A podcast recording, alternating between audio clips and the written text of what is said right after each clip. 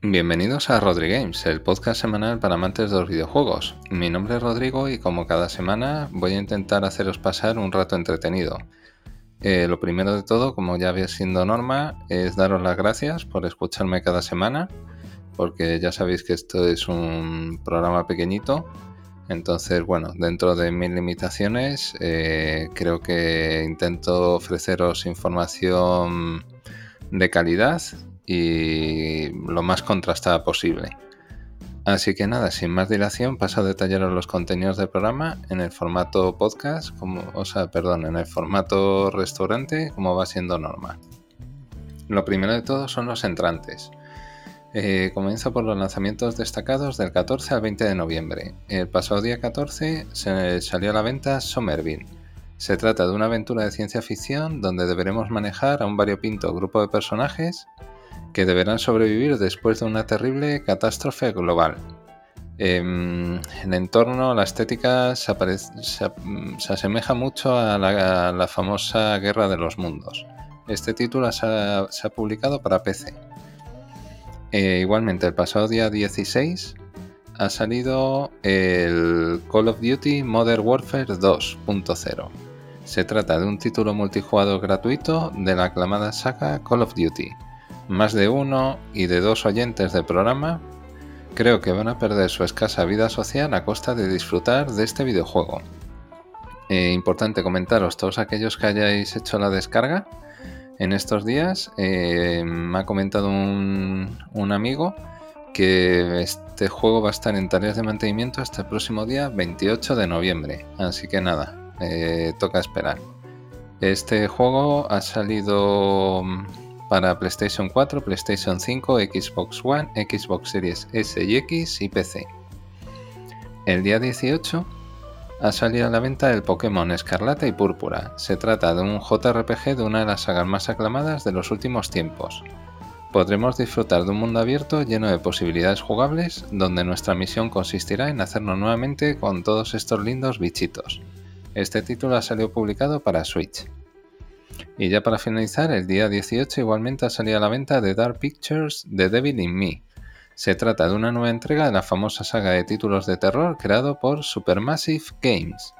En esta ocasión, un equipo de rodaje de documentales recibe una misteriosa invitación para visitar la, la réplica del castillo de los asesinatos de H.H. Holmes, el primer asesino en serie de Estados Unidos. Pronto se darán cuenta que no están solos, y hasta aquí puedo leer. Este título sale a la venta para PlayStation 4, PlayStation 5, Xbox One, Xbox Series S y X y PC. Y ahora paso a comentaros las noticias breves. Comienzo por efemérides con enjundia. La primera de ellas hace referencia a PlayStation 3. Mis bendiciones. El pasado día 11 de noviembre se cumple el 16 aniversario del lanzamiento de PlayStation 3 en Japón. Para que os hagáis una idea de la repercusión que tuvo, durante el primer día se vendieron más de 81.000 unidades en el país del sol naciente. Todo lo demás es historia, y de la buena, por cierto. La siguiente efeméride hace referencia al Assassin's Creed 1. Nunca me cansaré de repetirlo, nos estamos haciendo mayores. El pasado día 13 de este mes se cumple el 15 aniversario del lanzamiento de este título para PlayStation 3 y Xbox 360. Nunca fue tan divertido visitar la Edad Media mientras descubrimos las oscuras intenciones de una misteriosa organización. La siguiente efeméride hace relación al Need for Speed Pro Street. Aquí huele nitro. El pasado día 13 de noviembre se cumple el 15 aniversario del lanzamiento de este videojuego para PlayStation 2, PlayStation 3, Nintendo DS, Nintendo Wii y PC. Se trata de una entrega cumplidora pero que no destaca en ningún aspecto en particular. La siguiente efeméride hace relación al Mirror Edge, un verso suelto. El pasado día 11 de este mes se cumple el 14 aniversario del lanzamiento de este título en América para PlayStation 3 y Xbox 360. Si os gusta el parkour y sentir la adrenalina mientras os deslizáis por azoteas infinitas, esta aventura os va a encantar. Os animo a que la juguéis, mm, os aseguro que no os va a decepcionar. La siguiente efeméride hace relación al Call of Duty World at War. Guerra en estado puro. El pasado día 11 de noviembre se cumple el 14 aniversario del lanzamiento de este videojuego en América para PlayStation 3, Xbox 360, Nintendo Wii y PC. Sin duda, una de las entregas más notables de toda la saga, pero que por desgracia no contó con el favor del público. Una verdadera lástima porque es un juegazo. La siguiente efeméride hace relación al Super Mario 3D Land. ¡Viva Mario! El pasado día 13 de este mes se cumple el onceavo aniversario del lanzamiento de este título en América para Nintendo 3DS. Una nueva aventura protagonizada por nuestro fontanero favorito en un mundo 3D con gráficos renderizados. Muy disfrutón, la verdad. El siguiente efeméride hace relación al Digimon All Star Rumble. Bichitos a cascoporro. El pasado día 11 de noviembre se cumple el octavo aniversario del lanzamiento de este videojuego en América para PlayStation 3 y Xbox 360. Prepararos para enfrentaros en una dura competición seleccionando vuestro equipo formado por 12 personajes del universo Digimon. ¡Esto es la guerra! La siguiente efeméride hace relación al Fallout 76. Querer y no poder. El pasado día 14 de este mes se cumple el cuarto aniversario del lanzamiento de este título para PlayStation 4, Xbox One y PC. Una nueva aventura postnuclear donde deberemos hacer todo lo posible por sobrevivir. Por desgracia se trata de un título totalmente prescindible. Y ahora paso a comentaros las noticias breves. La primera de ellas es la cancelación de la franquicia Project Cars. Apagar el coche y dejar las llaves en la garita al marcharos. Electronic Arts parece que ha bajado los brazos con esta franquicia. En fechas recientes, dos medios especializados, Hey, Biz e Insider Gaming, han confirmado que próximamente Electronic Arts confirmará la cancelación de esta saga que dio sus primeros pasos en 2015 con una primera entrega realmente prometedora. Quizás tenga parte de culpa que este género esté actualmente copado por dos títulos mastodónticos como son Gran Turismo y Forza Horizon. Esperemos que la saga Need for Speed no corra la misma suerte. Crucemos los dedos, amiguetes. La siguiente noticia son las ventas de Animal Crossing New Horizons. Intratable. Esta es la mejor palabra que puedo utilizar para definir el estado de salud de esta franquicia que se supera con cada nueva entrega.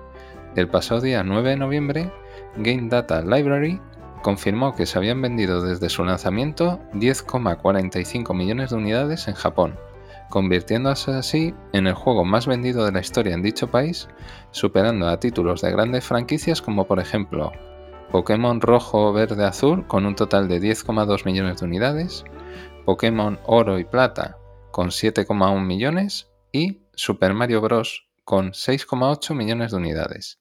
Sin duda, se trata de una excelente noticia y vuelve a reafirmar la posición dominante de la Gran N en el país del sol naciente. Las siguientes noticias son malas noticias sobre el remake de Prince of Persia. Pinta mal. Y eso nunca es una buena noticia.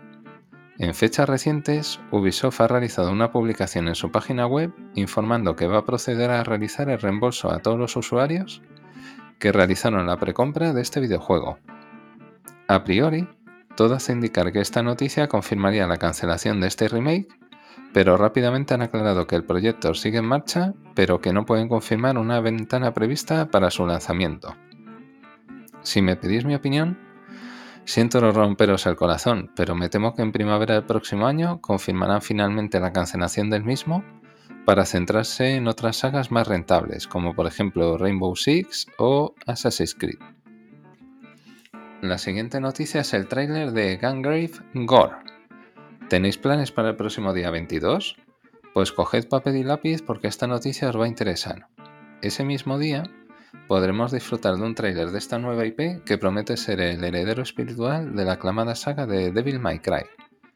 Los primeros detalles de este título resultan realmente prometedores porque vamos a poder repartir estopa a lo largo y ancho del mundo.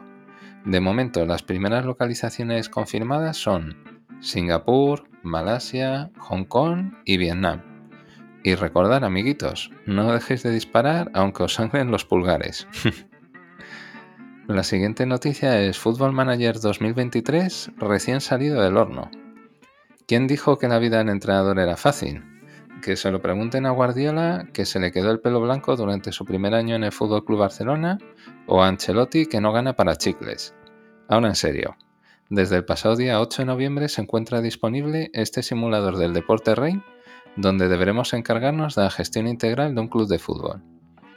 Contará nuevamente con las competiciones de, clubes oficiales de la UEFA, por lo que podremos disfrutar de emocionantes duelos en la máxima competición europea, Champions League, así como en Europa League, Europa Conference League y Supercopa Europea. Este videojuego está disponible para PC a través de Steam, Epic Game Stores y Microsoft Store. También se encuentra disponible para Xbox One, Xbox Series S y X, Nintendo Switch y dispositivos móviles, tanto Android como iOS. La nota negativa es que el lanzamiento para PlayStation 5 se ha visto retrasado por complicaciones imprevistas. Os mantendré informados sobre la nueva fecha prevista para esta plataforma. Mientras tanto, os animo a que probéis este videojuego y os convirtáis en un manager de renombre. Dejadme en comentarios si alguno de vosotros ya habéis jugado a entregas anteriores y vuestras sensaciones con esta nueva entrega. Y ahora paso a comentaros los platos principales. El primer plato principal hace referencia al resumen del Nintendo Indie World.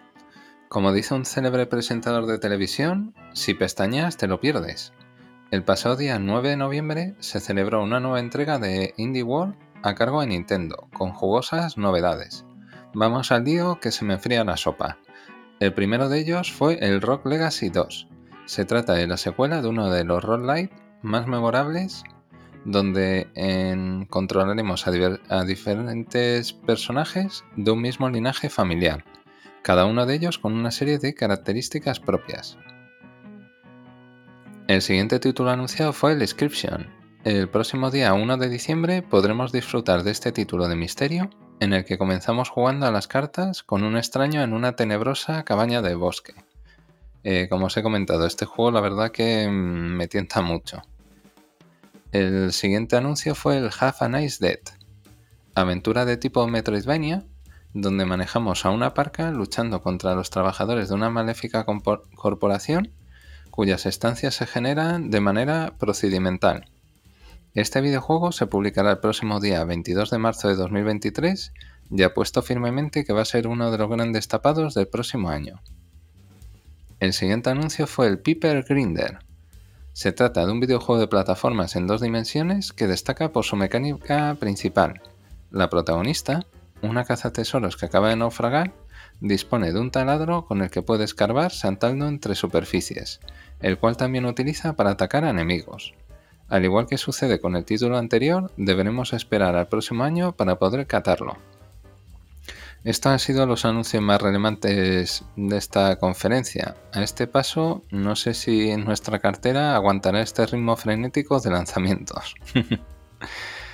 El siguiente plato principal es Scavengers huele a naftalina. Menuda bajona.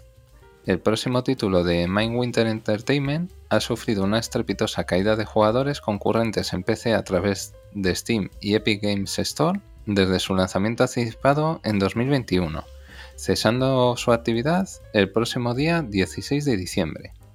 Sin duda, se trata de una noticia bastante previsible, puesto que este género está copado y sin duda un nuevo título debe aportar unos valores de producción muy elevados y contar con el respaldo de una campaña de marketing muy potente para que la base potencial de usuarios se atrevan a lanzarse a probarlo.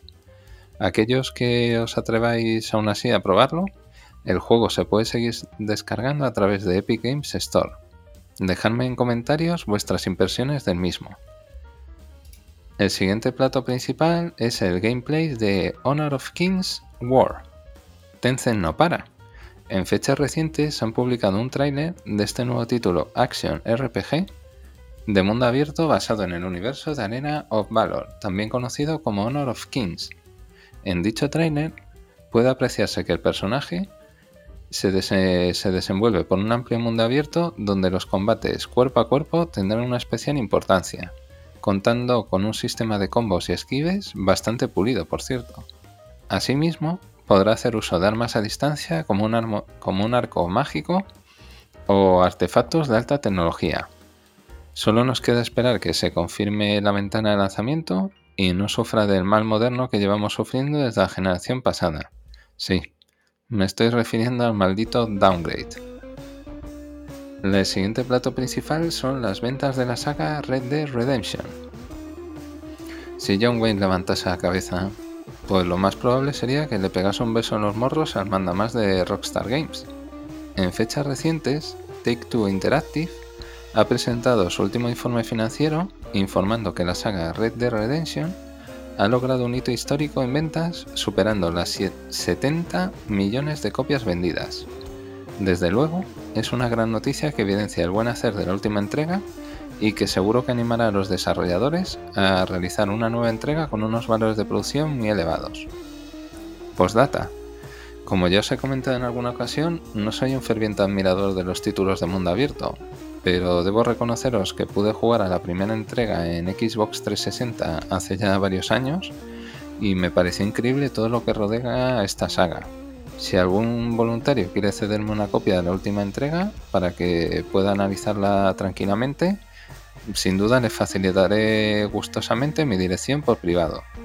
Qué broma, o no, nunca se sabe. Y ahora paso al solomillo del programa, que es el análisis de Amon As VR. Menos es más, me explico. Muchas veces contar con una obra de éxito es contraproducente y suele jugar en contra de muchos títulos que la prensa especializada eh, suele vanagloriar a priori. Es por ello que mi experiencia me hace confiar más en las opiniones casual de mis amigos o de determinados foros de Internet. En concreto, durante el pasado año 2020 se produjo un fenómeno que muchos de nosotros no nos lo podíamos ni imaginar. Ese fue el videojuego Among Us, una propuesta de misterio y asesinato a priori sumamente sencilla que resultó ser gratamente, gratamente adictiva. Es por ello que Shell Games se ha lanzado a la piscina con este remake en realidad virtual. Se trata de una visión refrescante de la premisa original que recupera ese suspense al tiempo que introduce nuevas y emocionantes dinámicas. El estilo artístico en 3D con tonos cel shading tiene un gran efecto, y el cambio de modo de juego en primera persona resulta natural. Caminar por una recreación del mapa de la nave espacial y utilizar los controles de movimiento para llevar a cabo las tareas resulta mucho más inmersivo. Y alimentar los motores con una bomba manual y cebar los escudos tocando la pantalla es sin duda mucho más intuitivo que utilizar un gamepad o un teclado y un ratón. Una gran novedad es el uso de la proximidad. Con ello se consigue aumentar la tensión y que la sensación de inmersión aumente. Saber que la voz de alguien se hace más fuerte a medida que te acercas es otra manera de reunir pruebas e introduce una nueva dinámica en los encuentros, ya sea que estés cazando o siendo cazado. En resumen, podemos decir que se trata de una gran revisión de un juego social clásico y puedo afirmar que nos encontramos ante uno de los mejores juegos de realidad virtual de este año. Dejo a vuestro siempre acertado criterio que proféis esta refrescante propuesta y os salgáis, aunque sea por un rato, del camino preestablecido que existe actualmente en la mayoría de videojuegos. Y a continuación paso a comentaros los postres. Y ahora respecto de los postres, comenzamos por la primera sección, que sé que muchos os encanta, que es la rumorología o también llamado el salseo del mundo de los videojuegos. El primer rumor es Nintendo Switch 2 retrocompatible. Y vuelta la burra al trigo, Siento resultar repetitivo, pero como comprenderéis, el rumor de una nueva consola de Nintendo lleva sonando de manera insistente en la industria desde hace varios años, y ahora por supuesto con mucha más fuerza después del lanzamiento de las consolas de nueva generación por parte de Sony y Microsoft. En fechas recientes, el presidente de la compañía, Suntaro Furukawa, así como Shigeru Miyamoto, han informado a los accionistas de la misma que la próxima consola de la Gran N contará con retrocompatibilidad. Ello se debe a dos factores principalmente. El primero es que el avance de la tecnología permite que la sucesora de Switch ejecute sin problemas los juegos del hardware anterior. En segundo lugar, Nintendo asegura que los entornos de desarrollo de Switch y de su sucesora serán muy similares. Recordaros que el modelo actual se lanzó en el año 2017 y el sistema operativo las tripas, para entendernos, es una versión de Linux, por lo que resulta sumamente sencillo para los desarrolladores realizar ports a sistemas superiores de los videojuegos de la consola actual. Este rumor yo me lo creo al 100%. El siguiente rumor es novedades sobre Evil Within 3. No hay dos sin tres. Esa es la idea que les debe rondar a los mandamases de Microsoft respecto a esta IP. En fechas recientes, el usuario Snow1N ha publicado en su perfil oficial de Twitter que Bethesda estaría trabajando en una nueva entrega de dicha franquicia. Esta noticia casaría perfectamente con la información que se publicó hace ya varios meses, donde se indicaba que dicha IP era renovada para un uso continuado. Por lo que a mí respecta, espero que si esto se hace realidad consigan dar con la tecla, puesto que me encanta el género de survival horror pero considero que esta saga es bastante irregular y tremendamente influenciada por Capcom y su Resident Evil. Quizás deberían reformular su estrategia, lanzar una entrega más disruptiva y no copiar la fórmula de los, de los juegos anteriores.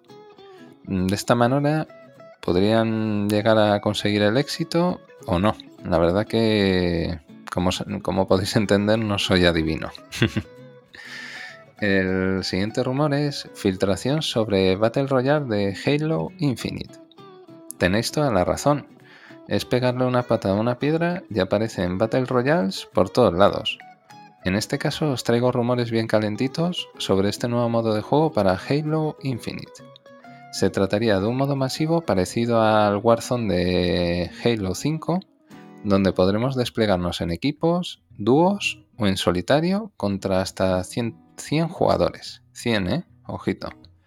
Deberemos lograr ser el último en pie, pero aquí habría ciertas variaciones, pues dentro de las partidas tendremos misiones secundarias, peleas contra enemigos de la campaña y mucho más. Lo nuevo revelado estaría confirmando que los jugadores comenzarán con un equipamiento básico, además de controlar la caída y sus reapariciones. Este modo de juego llegaría para la temporada 4 de Halo Infinite alrededor de agosto de 2023. Esperemos que el estudio de desarrollo 343 Industries se dé candela al respecto porque quizás cuando se lance esto no haya suficiente base de jugadores para usarlo y se peguen un buen castañazo. Ya veremos, amiguetes. El siguiente rumor es Apple TV Plus con Game Pass Ultimate. Rumor hecho realidad, por cierto. El pasado día 16 de noviembre se confirmó una nueva ventaja para los usuarios del servicio Game Pass Ultimate. Podrán disfrutar de tres meses de suscripción totalmente gratis de Apple TV Plus y Apple Music. El proceso de canje será válido desde el mismo día 16 de este mes hasta el próximo 31 de marzo de 2023. Sin duda, es una excelente noticia puesto que durante este periodo estival Conozco a varios amigos míos que estarán encantados de hacer uso de este beneficio para hincharse a ver pelis y series como si no hubiese un mañana. Suele pasar cuando te vas haciendo mayor y cambias una ajetreada vida social por streaming de series, videojuegos y una batamanta. el siguiente rumor es filtración sobre el lanzamiento de Wolfenstein 3. Noel, esta noticia va dedicada especialmente a ti porque sé que te va a alegrar mucho. En fechas recientes, el usuario Snow1N ha publicado en su perfil oficial de Twitter que Bethesda lanzaría dicho videojuego durante el segundo o tercer trimestre de 2023. Sin duda, se trata de una filtración totalmente creíble. Esperemos que esta saga retome la senda de las primeras entregas recientes. Wolfenstein The New Order, publicado en 2014, y Wolfenstein The Old Blood, publicado en 2015, y nos olvidemos rápidamente de la infamia que supuso John Blood, publicado en 2019. Y ahora paso a comentaros las noticias breves. La primera son novedades de The Game Awards 2022. La Navidad está a la vuelta de la esquina, y es por ello que Geoff Knightley vuelve a cobrar protagonismo en el sector con la ya tradicional gala de The Game Awards que este año tendrá lugar el próximo día 8 de diciembre. Ha confirmado que podremos ver más de 50 videojuegos y que habrá algunas sorpresas. Como comprenderéis, voy a volver a sacar la famosa bola de cristal y lanzarme a la piscina con algunos de los posibles títulos que podrían anunciarse. El primero sería una nueva entrega de Crash Bandicoot. Igualmente Diablo 4, Overdose, que es el nuevo proyecto de Hideo Kojima, Wolfenstein 3, del que ya os he hablado en este mismo programa, Metal Gear Solid 3 Remake, Marvel's Wolverine y finalmente Bioshock 4. Dejadme en comentarios cuáles son vuestras predicciones, a ver si coincidimos, ¿vale? La siguiente noticia es Piqué quiere liarla. Tranquilidad, amiguetes, no voy a entrar en la rueda de la prensa rosa que nos inunda a diario sobre la vida de Shakira y Piqué. En este caso, voy a hablar del nuevo proyecto profesional del exjugador del Fútbol Club Barcelona. El pasado día 11 de este mes, confirmó el lanzamiento de su propia liga de fútbol de la mano de exfutbolistas y streamers. Se llamará Kings League y consistirá en una Superliga de fútbol 7 con 12 equipos, compuestos cada uno por una plantilla de 12 jugadores. En ella se ha confirmado la participación de Ibai Llanos, de Porcinos Fútbol Club, Iker Casillas, Sergio Cunagüero, de Gref, Gerard Romero, Pershita, Juan S. Guarnizo, Rivers, Spursito, Adri Contreras, ex Bayer y DJ Mario. La competición comenzaría el próximo día 1 de enero de 2023 y finalizaría en marzo del mismo año. Los partidos se celebrarán los domingos en competición directa con la liga, con encuentros de 40 minutos que se sucederán en la franja horaria entre las 4 de la tarde y 10 de la noche. Los partidos se disputarán en unas instalaciones indoor de hierba artificial situadas en Barcelona.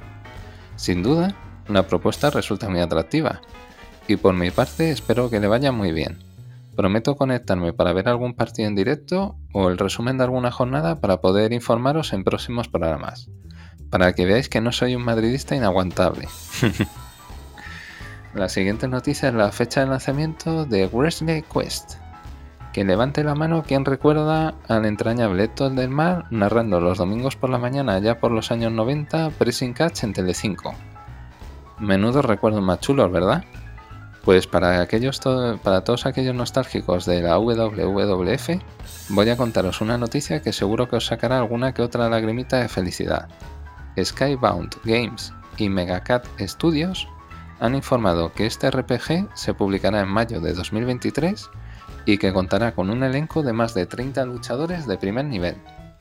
Si os soy sincero, cuando he leído esta noticia me he puesto muy contento y la verdad tengo mucha curiosidad por conocer más sobre esta propuesta jugable. Os mantendré informados al respecto como ya es costumbre. La siguiente noticia es la tarjeta gráfica MMT S80. Hay vida más allá de Nvidia y AMD, os lo garantizo. En fechas recientes, el fabricante chino More Treats ha deshojado la margarita y por fin ha publicado las especificaciones y precio de su primera tarjeta gráfica. Bajo el nombre de MMT S80 se esconden las siguientes especificaciones. Contará con una memoria RAM de tipo GDDR6 de 16 GB a 14 GB por segundo, un bus de 256 bits soporte para DirectX y OpenGL, contará con tres salidas de vídeo DisplayPort 1.4 y un puerto HDMI 2.1 e igualmente interfaz PCIe 5.0 x16. El fabricante asiático informa que dicha tarjeta gráfica ofrecerá un rendimiento similar al modelo Nvidia RTX 3060 Ti. Y ahora viene el susto, sí. El precio de venta recomendado es de 450 dólares. Pero no pongáis el grito en el cielo. De regalo vendrá con una placa base Asus TUF Gaming B660M Plus D4. Ahora solo nos queda rezar para que veamos dicho modelo en Europa y comprobar de primera mano si realmente merece la pena o es una engañifa. Ya sabéis mi opinión al respecto. Cuanto más competencia exista en el mercado, mucho, mucho mejor será para el usuario. Y ya para acabar, os comento el dispositivo Razer Naga V2 Pro. Sorpresa. Para que veáis que hasta un polla vieja como yo puede reinventarse y contaros cositas chulas solo aptas para millennials. En esta ocasión voy a hablaros de un ratón gamer orientado a los MMOs. El fabricante Razer ha decidido lanzar una revisión de uno de sus periféricos estrella y ha puesto de nuevo toda la carne en el asador. Entre sus principales características destacan tres módulos intercambiables con configuraciones de 2, 6 y 12 botones, 22 controles programables y 19 botones programables personalizables. Cuenta con una rueda Racer Hyper Scroll Pro, alternando entre 6 modos de desplazamiento y uno personalizable mediante Racer Synapse 3. Cuenta con, igualmente con un sensor óptico Razer Focus Pro 30K con una precisión de 99,8%. Igualmente, tendrá hasta 750 pulgadas por segundo IPS 70G de aceleración. Cuenta con una personalización avanzada de la distancia de despegue y aterrizaje. Muy importante esto que os cuento ahora. Dispone de tres modos de conexión, HyperSpeed 2.4 GHz, Bluetooth e igualmente cable. También tiene Surfers 100% PTFE. Por supuesto, eh, cuenta con un diseño ergonómico para diestros con laterales texturizados. También cuentan con switches ópticos para ratón Razer de tercera generación con un ciclo de vida de 90 millones de clics. ¿Vale? Que también el, tema de durabilidad para jugadores profesionales, eso es muy importante también. Cuenta también con ajustes de sensibilidad instantáneos, rangos predeterminados 400, 800, 1600, 3200 y 6400. Dispone de memoria integrada avanzada con hasta 5 perfiles, personalización mediante Razer Synapse 3 y otra cosa también muy importante, duración de la batería, son estimaciones de fabricante. 150 horas aproximadamente con HyperSpeed Wireless, 300 horas con Bluetooth. Esto es estimaciones, ojo, sin iluminación. La, duración de la batería, como os he comentado, depende de la configuración de uso y son datos que aporta el fabricante. Y ya para finalizar, compatible con carga inalámbrica Razer Mouse Dock Pro o Wireless Charging Pack. El precio de venta recomendado son 200 dólares. Yo si fuera vosotros, me lo apuntaría en la próxima carta de los Reyes Magos para dejar de ser unos cojos y dar candela de la buena en vuestro MMO favorito. Luego no me digáis que siempre perdéis. A llorar, a la llorería. y nada, hasta aquí el programa de esta semana. Desde aquí daros las gracias como siempre por haberme escuchado. Eh, os invito como cada semana a que me dejéis en los comentarios de las diferentes plataformas de streaming vuestras opiniones sobre el programa, sugerencias, si queréis algún videojuego a analizar.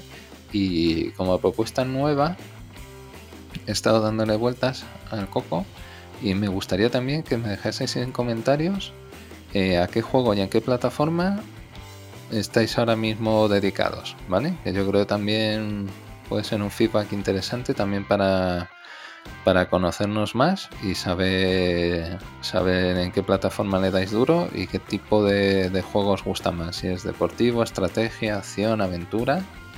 Que yo creo que también eso es, eso es enriquecedor y a partir de ahí puede, puede salir una conversación bastante, bastante entretenida. Igualmente, para aquellos que seáis un poquito más tímidos, eh, sabéis que en la caja de descripción también dejo el correo del programa para que podáis escribirme igualmente. Y nada, hasta aquí el programa esta semana.